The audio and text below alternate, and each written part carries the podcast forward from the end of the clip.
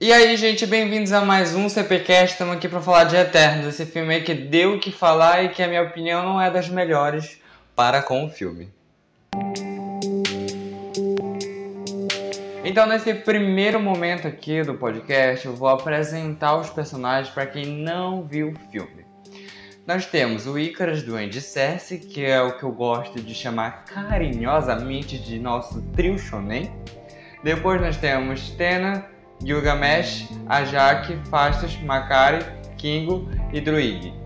Então, eles são os personagens assim secundários da coisa, mas os principais mesmo são o Icarus do Andy Cersei, que são o nosso queridíssimo, mas me dá muita raiva trio shonen.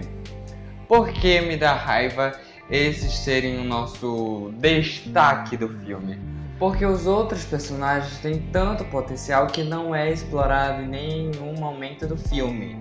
O que seria melhor se Eternos fosse uma série do Disney Plus e não um filme para cinema.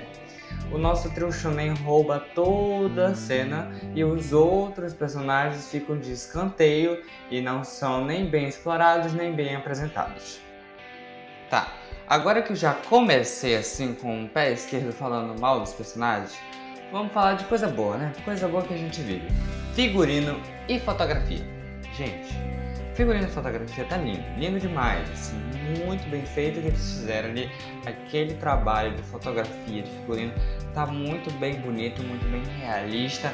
Eu curti demais essa parte, sim. Ela foi a parte assim, que mais me chamou a atenção no filme. Os efeitos visuais também estão bem é, estilosos, caprichados, com um jeito único ali com os efeitos assim diferentes do que a gente está acostumado no CM ou MCU.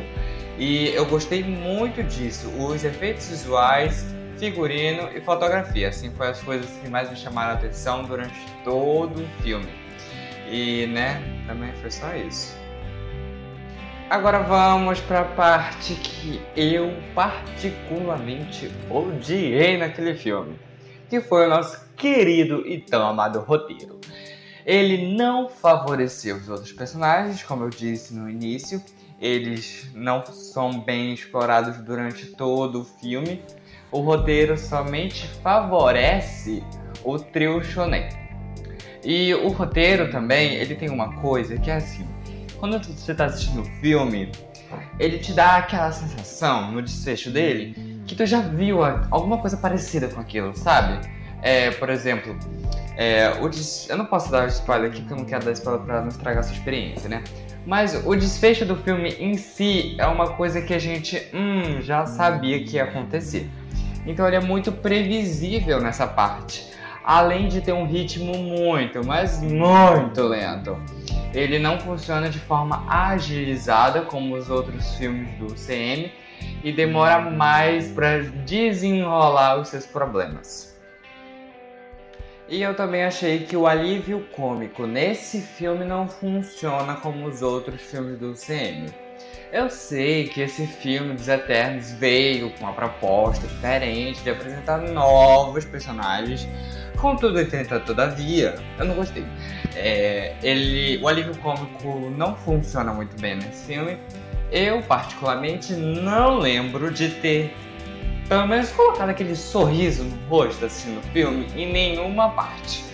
Eu acho que as partes que mais me deixaram felizes foram as cenas de ação porque são realmente muito lindas. Mas é, tirando isso, o alívio cômico eu achei que não ficou dos melhores. É, mas a gente entende que é um filme diferente, que traz uma proposta diferente, mas poderiam ter deixado esse essa fórmula UCM nesse filme, mas acabaram optando por dar liberdade criativa para a diretora. E por causa disso eu não me agradei do filme da forma como eu queria, porque os trailers eles davam uma impressão assim totalmente diferente do que eu vi no filme, sabe? É, eu não sei se foi coisa minha de ser fã da Marvel e aí esperar muito? Acho que foi, né? E por isso é foi um dos filmes assim do UCM da atualidade que eu menos gostei.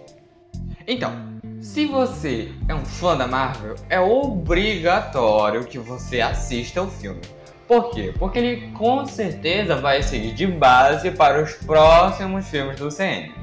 E também ele apresenta os personagens, que são os Eternos, que também vão estar em novas aventuras futuramente. Além de apresentar novos vilões e super-heróis nas cenas pós-crédito. Mas, contudo, entretanto, todavia, se você não é o fã da Marvel e só quer assistir aquele filme de herói, vai assistir Shang-Chi porque vale muito mais a pena do que você gastar, assim, duas horas e meia, mais ou menos, com Eternos, tá? E Shang-Chi é incrivelmente melhor. Outra coisa que eu tenho que falar contra Eternos é o título do filme, porque o título do filme é Eternos. Mas os Eternos não duram um filme. Eu sei que é contraditório, mas é verdade. Eles não duram um filme. Eu acho isso muito chato, mas faz parte da vida.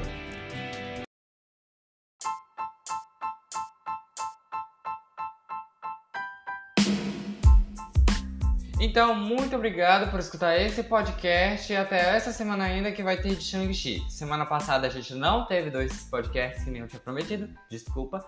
E desculpa também porque tá é, postando esse podcast aqui de Eternos tão é, depois do lançamento do filme.